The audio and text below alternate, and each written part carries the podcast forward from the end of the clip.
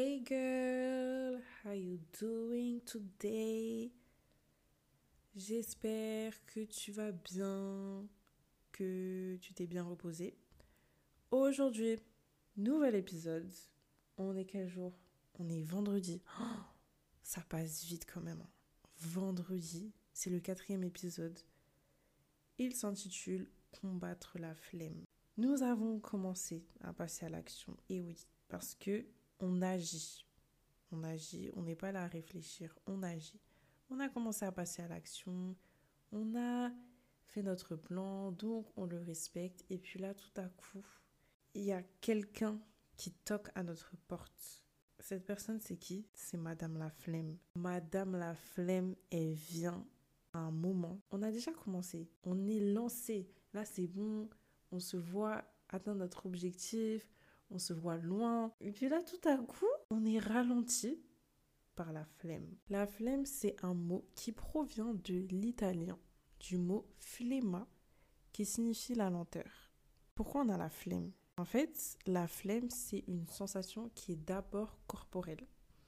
Et apparemment, cette sensation, elle dépendrait de l'éducation.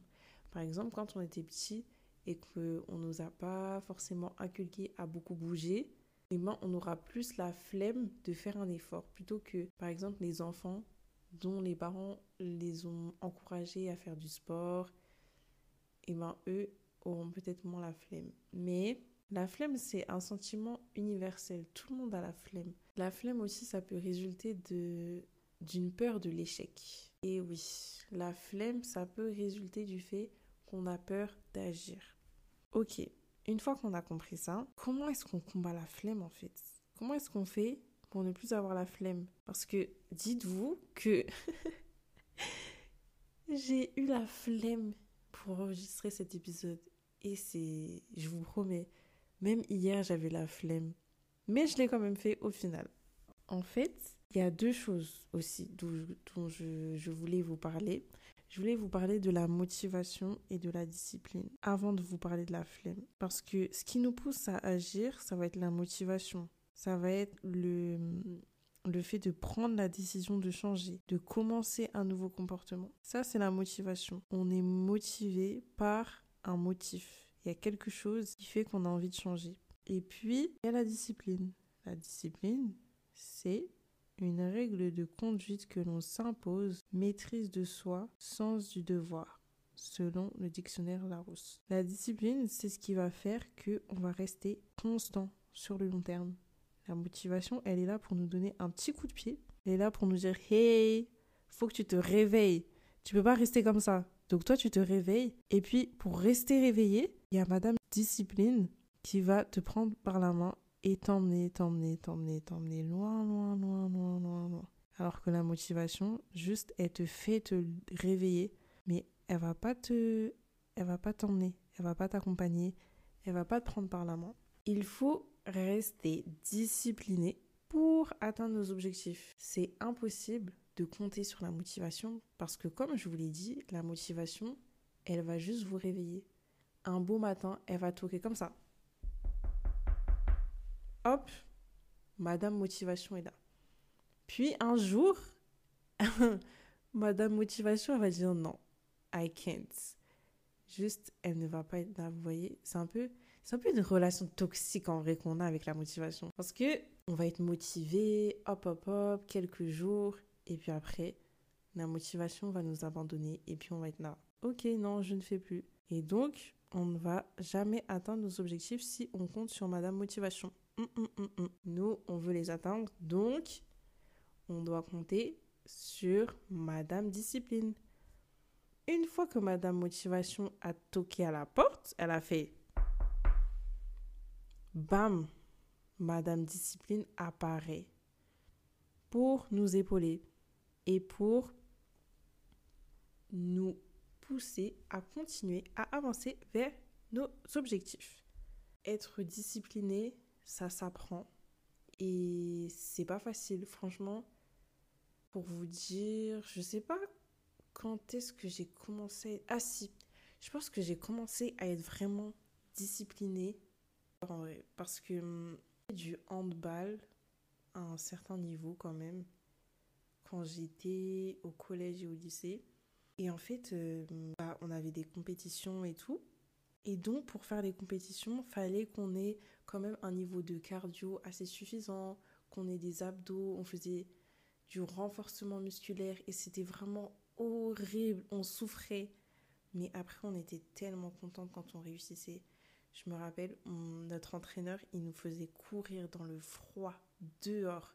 Et puis, j'avais pas envie, vous voyez. J'étais en mode, non, on peut pas faire ça, j'en ai marre, j'ai la flemme. Puis, quand on commence, c'est incroyable parce que on se dit, mais en fait, on l'a fait, on en est là, on a réussi. Et même pour le renforcement musculaire, moi, ce qui m'avait marqué, c'était vraiment le gainage. le gainage. Alors ça, je sais pas qui a inventé cet exercice. Hein.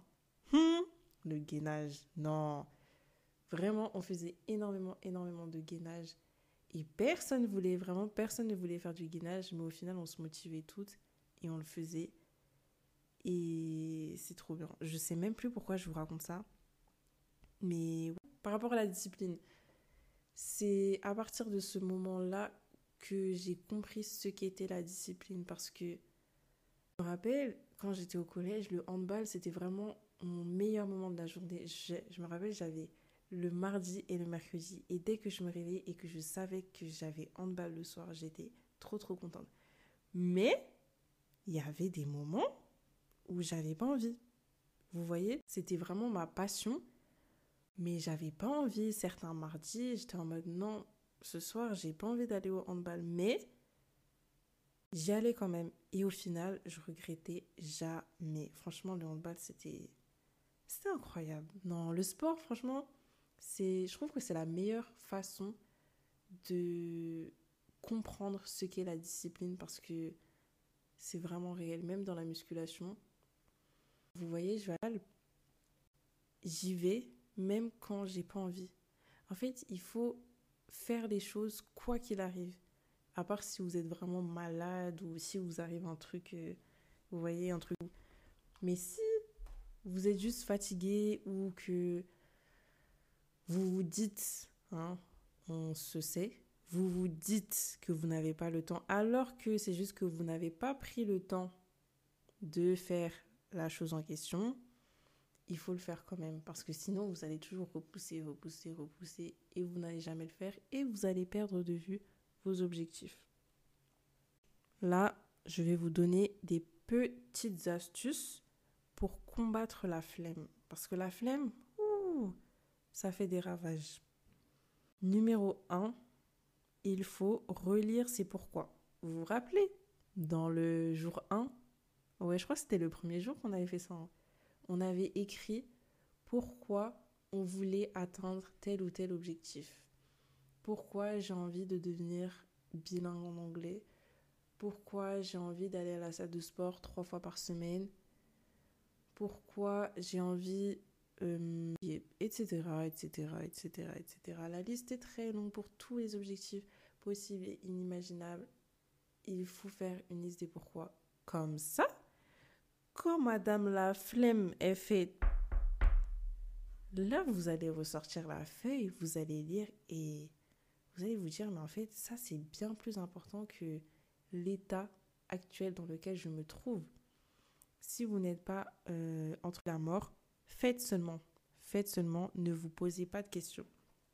D'ailleurs, quand vous planifiez vos journées, vos semaines, ça aussi, ça aide à combattre la flemme parce que quand vous avez la notification de dans 15 minutes, vous devez, euh, je sais pas, vous devez faire du yoga.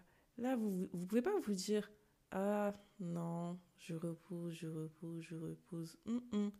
Quand c'est dans votre emploi du temps, vous le faites. Point barre. Il faut faire aussi euh, des to-do list qui sont plutôt réalisables, réalistes. Il ne faut pas faire des to-do list longs comme le bras et dès que vous allez voir ça, vous allez vous dire Ah non, I can't. Et vous aurez la flemme. Vous, vous aurez même pas la force de commencer tellement vous savez qu'il y a énormément de tâches à faire. C'est pas. Vous voyez que votre liste de to-do list est long comme le bras. Vous n'allez jamais commencer. Vraiment, quand, on voit que la montagne, elle est immense, on se dit jamais de la vie, on va y arriver. Alors que quand on, on voit le parcours, vous voyez petit à petit, juste on se dit on va aller 1 à un point 2, mais qui se rapproche tout de même du point 10, et ben on va quand même le faire. Je ne sais pas si vous voyez ce que je veux dire. Il faut commencer petit à petit. Il ne faut pas directement attaquer le gros morceau directement et faire plein, plein, plein, plein, plein de tâches. Après, il y a aussi des personnes qui font des to-do list et qui incorporent des tâches qui sont basiques. Genre, par exemple, faire son lit, se brosser les dents, manger. Vous voyez ce genre de choses? Je ne sais pas si vous, vous faites des to-do list et que vous mettez toutes ces tâches, est-ce que ça vous donne envie? Mais moi, personnellement, euh, ça me rajoute juste encore plus de tâches. Pas envie. Quand je vois qu'il y a plein de tâches comme ça, par-ci, par-là, moi, je préfère mettre peut-être 3-4 tâches, mais des tâches euh, vraiment importantes. Pensez à faire euh, des to-do list qui, qui ne vous font pas fuir, tout simplement. Et également, préparez toujours votre planning à l'avance. Comme ça, vous n'aurez pas à réfléchir de hum, qu'est-ce que je dois faire déjà, j'ai oublié, ah bah non, j'ai la flemme. Non, non, non, non. Vous préparez minimum, chaque minimum, vous savez ce que vous devez faire le lendemain, la veille. Voilà. Quand on se couche, on sait ce qu'on doit faire le lendemain parce que sinon, notre cerveau, il va être mélangé, mélangé, niarami, niarami, et on ne va pas vouloir commencer, tout simplement. On va même oublier ce qu'on devait faire. Ensuite, ça, ça va avec euh, relire c'est pourquoi. Il faut visualiser le point B, visualiser l'objectif quand, quand on l'aura atteint, visualiser sa réussite, visualiser son succès. Vraiment, là, vous allez regarder le vision board qu'on a créé le jour 1. Vous allez le reprendre, vous allez le regarder, vous allez vous dire, oh là là, moi je veux ça, je veux ça, je veux ça, je veux ça. Et là, votre flemme, elle va disparaître petit à petit parce que vous saurez pourquoi vous, faites ce que vous avez à faire tout simplement. Ensuite, il y a une autre petite méthode, le 1, 2, 3 ou 3, 2, 1, où il y a des gens qui utilisent avec 5 aussi. 5, 4, 3, 2, 1. Mais moi, je trouve ça long un peu. Moi, je me dis 3, 2, 1. Quand vous avez la flemme de faire quelque chose, vous vous dites non, faut que je fasse 3, 2, 1. Et là, ça vous, ça vous met en condition directement. 3, 2, 1. Vous vous attendez forcément à ce qu'il y ait quelque chose. Vous pouvez pas dire 3, 2, 1 et juste ne rien faire. Vous arrêtez. Non, parce que le 3, 2, 1, on l'a beaucoup, beaucoup entendu dans notre vie. Ça nous fait penser au top départ, course, dans le sport aussi, pour les rencontres, dans la tête on se dit 3, 2, 1, bam, l'arbitre siffle, c'est le début du match. Vraiment le 3, ouais, même pour les comptes à rebours, 3, 2, 1.